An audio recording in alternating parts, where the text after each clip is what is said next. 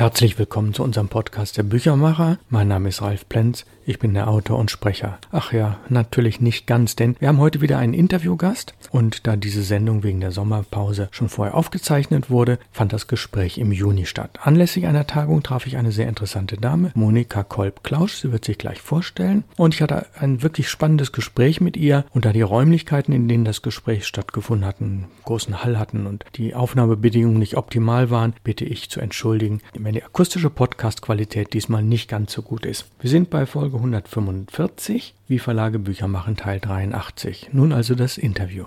In unserem virtuellen Podcast-Studio haben wir eine Besucherin, die seit vielen, vielen Jahren für Buchhandel und Verlage im Bereich Weiterbildung tätig ist. Und am besten stellt sie sich einmal vor. Monika, ein paar Sätze dazu. Wie sind Sie zu diesem Job gekommen und was ist Ihr Job genau? Ja, mein Name ist Monika Kolb. Ich bin als Bildungsdirektorin im Börsenverein für die gesamte Bildungsarbeit in der Branche zuständig und in Personalunion leite ich als Geschäftsführerin den Media Campus Frankfurt. Das ist das Aus- und Weiterbildungsunternehmen in der Buchbranche. Wie bin ich zu diesem Job gekommen? Ich bin Betriebswirtin, also gar keine Buchhändlerin, ähm, sondern ähm, komme aus dem Kaufmännischen und bin relativ schnell in den Bereich der Aus- und Weiterbildung gekommen. Und das mit großer Leidenschaft habe ich zwei unterschiedlichen Branchen gearbeitet und durfte dann 2006 am Media Campus Frankfurt, damals hießen wir noch die Buchhändlerschule, einen Strategieworkshop mit moderieren und leiten, wo es auch um die Zukunftsfähigkeit dieses Unternehmens, also dieses Bildungsunternehmens gegangen ist. Und wie es so oft ist, ich wurde dann gefragt, äh, Frau Kolb, hätten Sie Lust, das Ganze auch umzusetzen? Und das konnte ich aus ganzem Herzen bejahen. Und nun bin ich seit 14 Jahren in diesen beiden Rollen tätig. Ich sage immer, ich habe den tollsten Job der Welt, weil ich einerseits für die Bildung tätig bin. Das hat für mich immer etwas mit Zukunftsfähigkeit zu tun. Und ich darf in der Buchbranche arbeiten, was für mich ein besonderes Privileg ist. Den Media Campus kenne ich noch aus den 90er Jahren. Damals hieß es Schulen des deutschen Buchhandels Frankfurt-Seckbach. Ich habe dort selbst auch eine ganze Zeit lang unterrichtet, die Verlagskaufleute. Wir kommen mal zu den Inhalten. Meine erste Frage ist, im Bereich des Buchhandels und der Verlage gibt es jeweils eine kaufmännische Ausbildung und es geht letztlich immer darum, Bücher zu produzieren und zu verkaufen.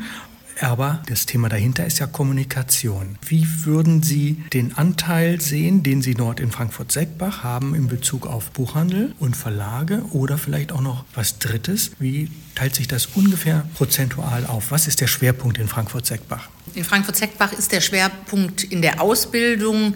Wir haben auf jeden Fall 70 Prozent Buchhandelsanteil und um die 30 Prozent unserer Auszubildenden. Also wir reden jetzt mal von dem Berufsschulbereich, äh, kommen aus dem Verlagsbereich. Wir, haben, wir bilden unterschiedliche Berufe aus. Das ist der Buchhändler, die Buchhändlerin, Medienkaufmann, Medienkauffrau, Digital und Print, der Einzel, die Einzelhandelskauffrau ähm, und zukünftig äh, bilden wir auch den E-Commerce-Kaufmann, die E-Commerce-Kauffrau aus. Ja? Also das ist sozusagen der Ausbildungsbereich. Mit 600 Schülerinnen und Schülern sind wir da gut ausgelastet. Und im Weiterbildungsbereich oder auch im Bereich der Aufstiegsfortbildungen, da ist das Verhältnis ein bisschen anders. Also da ist der Verlagsanteil äh, deutlich höher, also auch was Aufstiegsfortbildungen. Die Fachwirtbereiche, die quasi heute sich Bachelor Professional nennen, quasi haben wir auch den E-Commerce-Fachwirt, äh, Fachwirt für Medienmarketing, Vertrieb, den Buchhandelsfachwirt. Also da ist das Verhältnis eigentlich eher zwei Drittel Verlagskolleginnen und Kollegen, ein Drittel Buchhändlerinnen und Buchhändler. Und im Weiterbildungsbereich, da ist das Ganze ganz bunt gemischt und durchdrängt.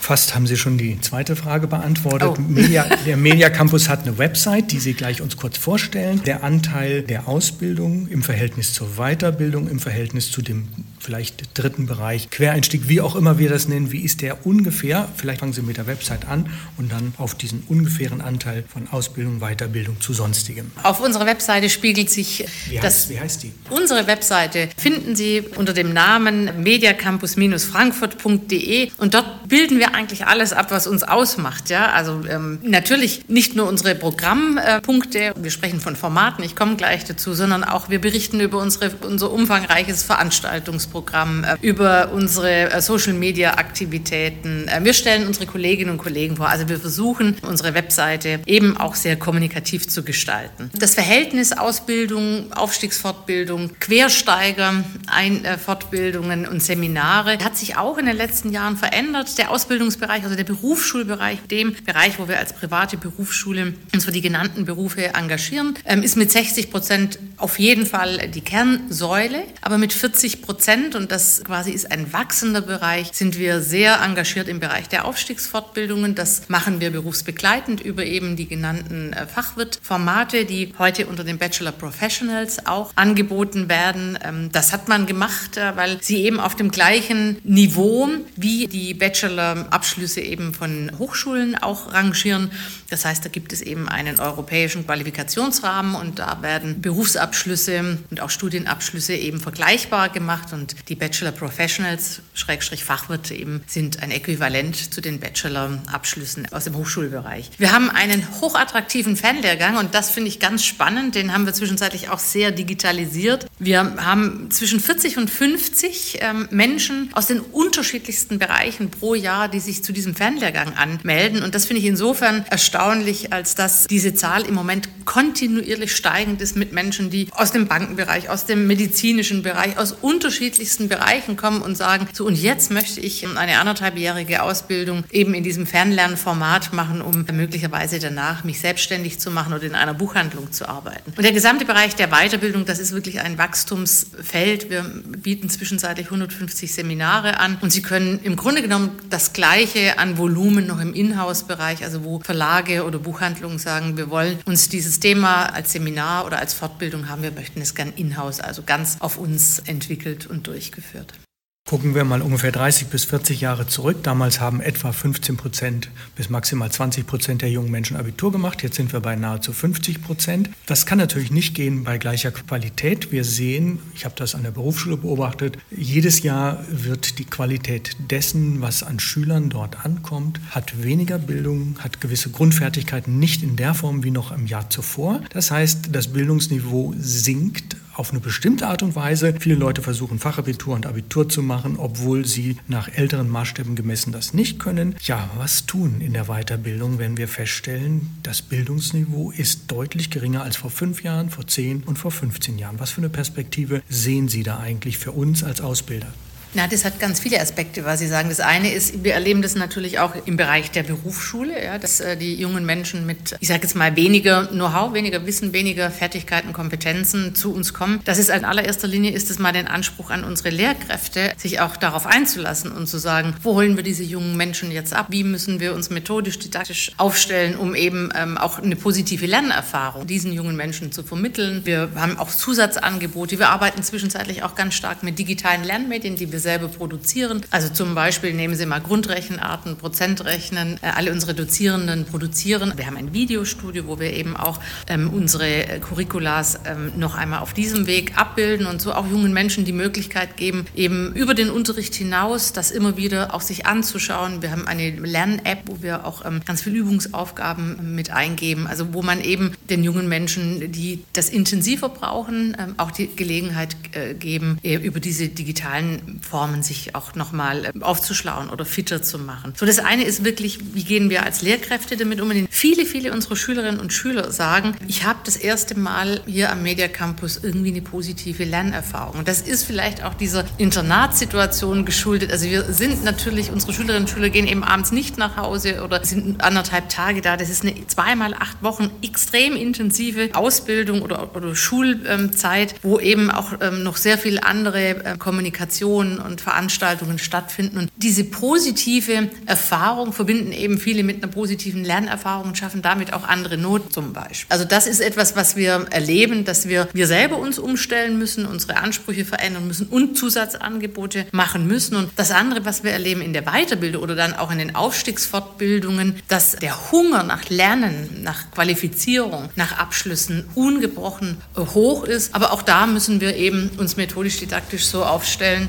dass wir eben die, die Menschen durch die Abschlüsse bringen und durch die Erfol äh, Prüfung erfolgreich machen. Also richtig, die Lehrkräfte müssen sich auf jeden Fall anpassen. Dennoch können wir nicht umhin zu sagen, wir haben rund 10 Millionen Leser verloren. Mhm. Viele jüngere Leute sehen überwiegend Bewegtbild. Das ist für jegliche Art von How-to-Do und für jegliche Art von Ratgeber vielleicht nicht schlecht, aber wenn es um vertiefendes Lernen geht, sind Bücher und sinnentnehmendes Lesen natürlich was sehr, sehr Wichtiges. Ich fand in Frankfurt-Seckbach immer so toll die Bibliothek, die rund um die Uhr geöffnet war. Das heißt, abends um halb zwölf konnte ich in die Bibliothek gehen, hervorragend sortiert und konnte mich dort schlau machen, äh, traf auch manchmal andere.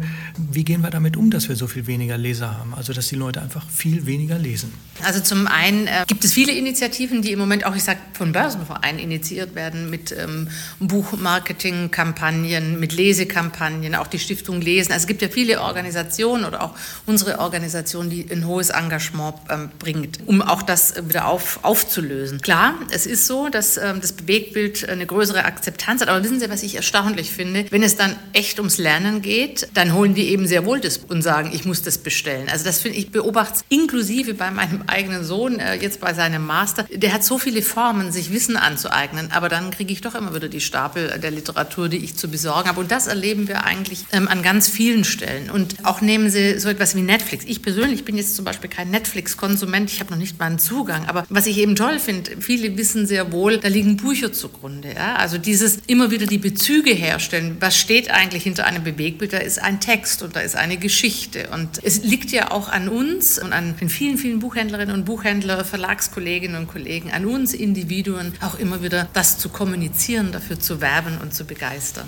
Absolut richtig. Bildung ohne Bücher geht gar nicht. Ich habe das auch in den 20 Jahren Schulerfahrung gemerkt. Ich habe Mediengestalter unter anderem ausgebildet und an der Fachhochschule äh, Medienkunde unterrichtet und dann kam ich mit einem 800 Seiten Buch an und die Schüler sagten, Herr Plenz, das ist eine Zumutung, ein 800 Seiten Buch. Und da habe ich gesagt, gut, jetzt lesen wir mal nach zum Thema Farbe, zum Thema Typografie, zum Thema Bewegtbild, zum Thema Audio und nach einer halben Stunde sagen die, wow, Herr Plenz, das ist ja eine tolle Erfahrung. Da steht ja alles drin und ich verstehe das sogar. Das macht ja ein gutes Buch aus. Warum brauchen wir Bücher? Ähm, es geht so in Richtung Vertiefung und Kuratierung. Was wäre Ihre Antwort? Bücher sind Entschleunigung. Bücher liefern Geschichten. Wir lernen wieder zu träumen. Wir setzen uns mit Themen auseinander. Wir können über Bücher vielleicht eigene Geschichten, Erfahrungen, Erlebnisse aufarbeiten. Wir bilden uns mit Büchern. Also dieses Thema ist ja auch irgendwie, wenn wir unser Lebenszyklus, unseren eigenen anschauen. Ja, irgendwie als Jugendliche interessiert mich vielleicht was anderes ähm, als als junge Erwachsene, wenn ich mein erstes Kind oder vielleicht von Gatten verantwortlich bin. Entschleunigung, Eintreten in, in Welten, in Traumwelten, Anregung, wirklich über Lebensthemen nachzudenken, aufzuarbeiten. Bildung, Bildung, Bildung. Genau. Thema Bildung, da müssen wir noch mal ein bisschen vertiefen, denn Bildung heißt ja, ein Fachbuch ist nach vielleicht fünf oder zehn Jahren veraltet. Ich habe mir mal den Spaß gemacht, den Verlagsbuchhändler von Herrn Ulich geschrieben, ich glaube in den 60er Jahren zu nehmen und habe den verglichen mit einem anderen Buch von, aus dem Brammann Verlag, äh, Klaus Brammann, den Sie ja natürlich kennen. Mhm. Da kann man dann historisch sehen, wie Bildung sich verändert, aber die Begründung, warum man heutzutage noch ein Fachbuch braucht, wenn man das doch eigentlich alles digital könnte. Was ist Ihre persönliche Begründung beim Fachbuch? Ähm, es ist ja schon etwas anderes, wenn ich etwas Haptisches in der Hand habe, wenn ich mir eine Notiz reinschreiben kann, wenn ich mir eine Ecke machen kann. Manche Fachbücher, ich lese zurzeit sehr viel über neurowissenschaftliche Entwicklungen und Erforschungen und die werde ich nie ganz durchlesen können, aber ich stapel sie neben meinem Bett. Ich finde es so wertvoll, sie neben meinem Bett liegen zu haben und immer mal wieder ein paar Seiten zu lesen. Ich gestehe auch ganz viele, auch Fachbücher übrigens, habe ich auch noch als, als, als Audiodokument. Also ich habe viele Bücher als Printbuch Hörbuch ähm, und ich habe sie dann noch als, als Hörbuch. Ähm, und die Variante des Buches bleibt Sie erinnert mich. Ähm, sie lässt mich Notizen nachlesen. Also für mich ist das nicht einzutauschen. Ja, und was Sie gerade gesagt haben, jedem Bewegbild liegt ja ein Drehbuch zugrunde. Äh, hinter allem, was wir an äh, flimmernden Materialien haben, egal wie wir sie benennen, stecken Ideen und Autoren und Leute, die das umsetzen, ja. die das redigieren, Leute, die über das Thema tief und lange nachdenken. Ein Buch hat eine Entstehungsgeschichte, je nachdem, was es für ein Buch ist, von ein bis fünf Jahren. Und wir vertrauen auf die Fachleute, die, die das machen und die das das ja letztlich dann nicht nur produzieren und bewerben, sondern auch ihr Geld investieren. Das sind die Verleger und der Buchhändler, der dann auch sortiert, als Sortimenter, der dann sagt, ah, in dem und dem Bereich haben wir meinetwegen sieben oder zehn oder 15 Verlage. Wir in unserer Buchhandlung wählen jetzt überwiegend den und den Verlag aus, weil, und das ist eine Begründung, die nur ein Mensch geben kann, ein Sortimenter. Jetzt stellen wir uns eine Welt vor, ganz ohne Bücher. Was wäre das für eine Welt? Eine sehr graue Welt. Es ist, finde ich, eine sehr ernste Frage, vor allem auch, wenn man die aktuelle gesellschaftliche, politische Entwicklung nimmt. Ja? Was machen Diktatoren als erstes? Ja? Sie ziehen freie Medien ein, sie stellen freie Medien ab. Schauen Sie nach China, dort werden Bücher schon lange rezensiert. Ich hatte vor ein paar Jahren die Gelegenheit, mit einer Delegation nach China zu fahren und auch politische Dialoge zu führen. Es ist einfach unglaublich, ja? was wir an Freiheiten haben. Wir können lesen, wir können schreiben, was wir wollen, wir können, also solange es im rechtlichen Rahmen bleibt natürlich. Wir können lesen, was wir wollen. So, ähm, das ist in der Welt, wo Diktatoren herrschen, nicht mehr möglich. Nehmen Sie, was im Moment mit dem Angriffskrieg in, in Russland passiert. Das allererste, was einkassiert wird, sind die freien Medien, ähm, ist, sind Bücher, sind ähm, Zeitungen, Medien, Internetberichte. Also ich stelle mir die Welt persönlich, ähm, weil eben Bildung, weil Geschichten nicht mehr passieren können. Aber ich stelle mir sie auch ähm, politisch unglaublich hart vor, weil das Thema Meinungsfreiheit, das Thema Freiheit der Gedanken hat etwas damit zu tun, dass wir lesen können, dass wir uns unsere Meinung bilden können, indem wir unterschiedliche Aspekte hören, lesen und uns auf diesem Weg eine, eine freie Meinung bilden. Und ähm, wenn wir heute keine geschriebenen Texte, keine Bücher mehr hätten, würde das ähm, einen ganz großen Rückschritt und politisch gesellschaftlich eine Katastrophe bedeuten. Ja, fast ein wunderbares Schlusswort. Bildung, sich die Meinung zu bilden und Bildung, das hängt relativ eng zusammen. Und eine Welt ohne Bücher wäre sicherlich eine Welt ohne vertieftes Nachdenken und eine Welt, der wir möglicherweise näher kommen, weil wir sehr viel elektronisch konsumieren. Aber es kommt dann irgendwann vielleicht auch der Punkt, wo auch der damals 18- oder 28-Jährige feststellt, naja, eine gewisse Vertiefung kann ich nur mit einem Buch erreichen. Und egal, ob ich mir zwei Videos 10 mal, 20 mal, 30 mal angucke, wenn ich die Hintergründe wissen will, die nicht vielleicht alle in Wikipedia stehen, sondern dazu auch die absolut kuratierte Meinung eines Fachmanns, einer Fachfrau, dann kann das eigentlich nur mit Büchern funktionieren. Ich glaube, die Einsicht reift bei dem einen oder anderen. Also dieser vorübergehende Hype um E-Books, der ist sicherlich äh, nachvollziehbar. Aber dann gucken wir uns die Zahlen an und stellen fest, ungefähr 6% des Gesamtumsatzes ist E-Book und 94% ist Print. Mhm. Und warum? Weil eine gewisse Vertiefung und Kuratierung letztlich nur mit Büchern geht. Also wir beide sind große Leser, das haben Sie gehört. Äh, deswegen heißt ja der Podcast auch Der Büchermacher. Und ich bedanke mich bei Monika Kolb sehr, sehr herzlich als ähm, ja, Beauftragte des Börsenvereins für das Thema Bildung. Und der Börsenverein hat ja sowohl die Sortimente, also die Buchhändler, als auch die Verleger, als auch den Zwischenbuchhandel. Eine großartige Einrichtung und ich denke, wir werden vielleicht nächstes Jahr das Gespräch nochmal fortsetzen. Sie haben gesagt, dass Sie sich gerne dafür einsetzen wollen, dass mein Podcast in ja. Frankfurt-Seckbach auch ein bisschen bekannter wird. Da freue ich mich sehr drüber. Monika, ich bedanke mich sehr herzlich für das Gespräch am Rande einer Tagung, die wir hier in Lübeck haben und ich wünsche Ihnen alles Gute. Dankeschön. Wünsche ich Ihnen auch. Ich bedanke mich bei Monika Kolb-Klausch aus Frankfurt vom Media Campus dafür, dass sie sich die Zeit genommen hat, so spontan und so toll auf die Fragen geantwortet hat. Und nächste Woche kommt dann der Podcast der Büchermacher Nummer 146 mit der Folge Wie Verlage Bücher machen Teil 84. Und lassen Sie sich überraschen, was kommt. Bis dahin kommen Sie gut durch die Woche. Aus Hamburg grüßt Sie ganz herzlich Ralf Plenz und die Webadresse ist www.input-verlag.de. Auf Wiederhören.